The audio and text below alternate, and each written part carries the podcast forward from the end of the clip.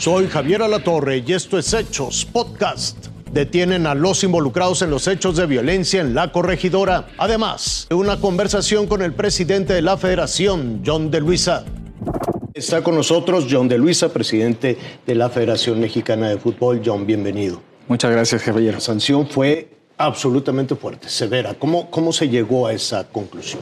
Así es, una sanción ejemplar ante un terrible problema que vivimos el sábado en la, en la tarde en el Estadio Corregidora. Primero, la comisión disciplinaria se reunió en los últimos días, eh, recibió a las partes involucradas, hubo comparecencias, tomó toda la información y ahí fue que sacó sus sentencias hacia los dos principales involucrados. Por un lado, los grupos de animación del Club Querétaro y por otro lado, la directiva del Club Querétaro. Eh, de jugar un año, un año a puerta cerrada, pues yo me imagino que esto pues se va, va a dejar al aficionado también castigado, también sancionado. Sí, desde luego, pero ante la gravedad de los eventos del sábado no había de otra.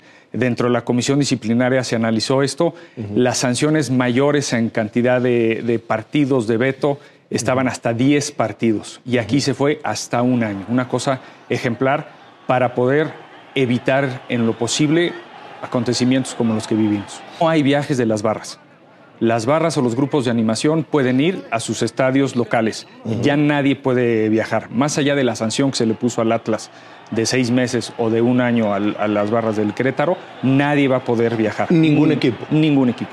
Y todo esto va a ir acompañado de un proceso de eh, elaboración de eh, los fan IDs, en donde de manera centralizada la Liga MX va a tener toda la información de todos los grupos de animación, como fase 1 y como fase 2 de todas las personas que vayamos a los estadios en México, vamos a tener que tener nuestro QR junto con el boleto para poder entrar a los estadios. ¿Y eso cómo lo van a hacer? a través de un sistema que ya lo implementamos para selecciones nacionales en la fecha FIFA de enero. Lo vamos a echar a andar ya de manera oficial en el partido contra Estados Unidos el próximo 24 de marzo y eso lo vamos a multiplicar a todos los estadios. Ah, desde ya. Ya. Ya las pruebas ya se hicieron y fueron eh, positivas. Aquí tenemos dos vertientes. La primera es la que hemos venido trabajando a nivel selecciones nacionales, que también aplica en Liga MX, que es evitar los actos eh, discriminatorios. El famoso grito de puto no puede aparecer más en los estadios porque sabemos que vienen sanciones en la Liga MX o sanciones de FIFA en, eh, a nivel selección nacional. Eso por un lado. Y por otro lado, cualquier acto de violencia.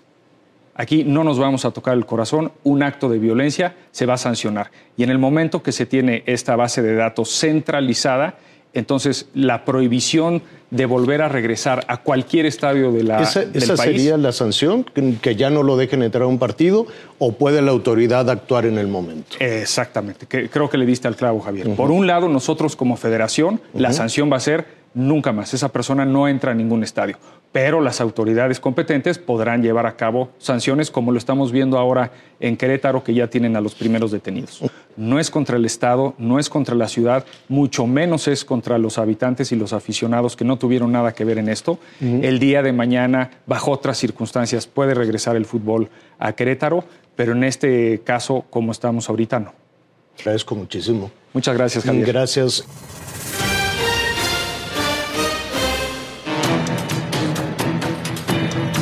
Mujer y ciudadana ejemplar, la madre de uno de los presuntos responsables de las cruentas agresiones a aficionados en el Estadio Corregidora de Querétaro, supo que su hijo estaba entre los señalados por la autoridad y lo entregó a la Fiscalía de Justicia Queretana. Son hasta el momento 14 los detenidos. La mayoría fueron capturados durante la madrugada de este martes en 17 domicilios cateados en la ciudad de Querétaro y en los municipios del Marqués, Corregidora, Colón y San Juan del Río. Había unos vecinos que estuvieron apoyando en la porra y fueron detenidos. No, yo nada más vi que iban siguiendo los carros y el carro no quedó, este, no se alcanzó a estacionar, entonces eh, quedó mal estacionado y después vi salir personas, pero no las identifico. Policías ministeriales aseguraron prendas con sangre, 22 celulares y otros indicios. El cargo judicial que enfrentan los detenidos es por homicidio en grado de tentativa, violencia en eventos deportivos y apología del delito. Y lo que sigue en este caso es que el juez dicte el plazo para presentar pruebas en contra de los 14 detenidos y así determinar su situación legal. En tanto, la policía está tras la pista de los otros 14 presuntos implicados por los hechos suscitados aquí en el estadio.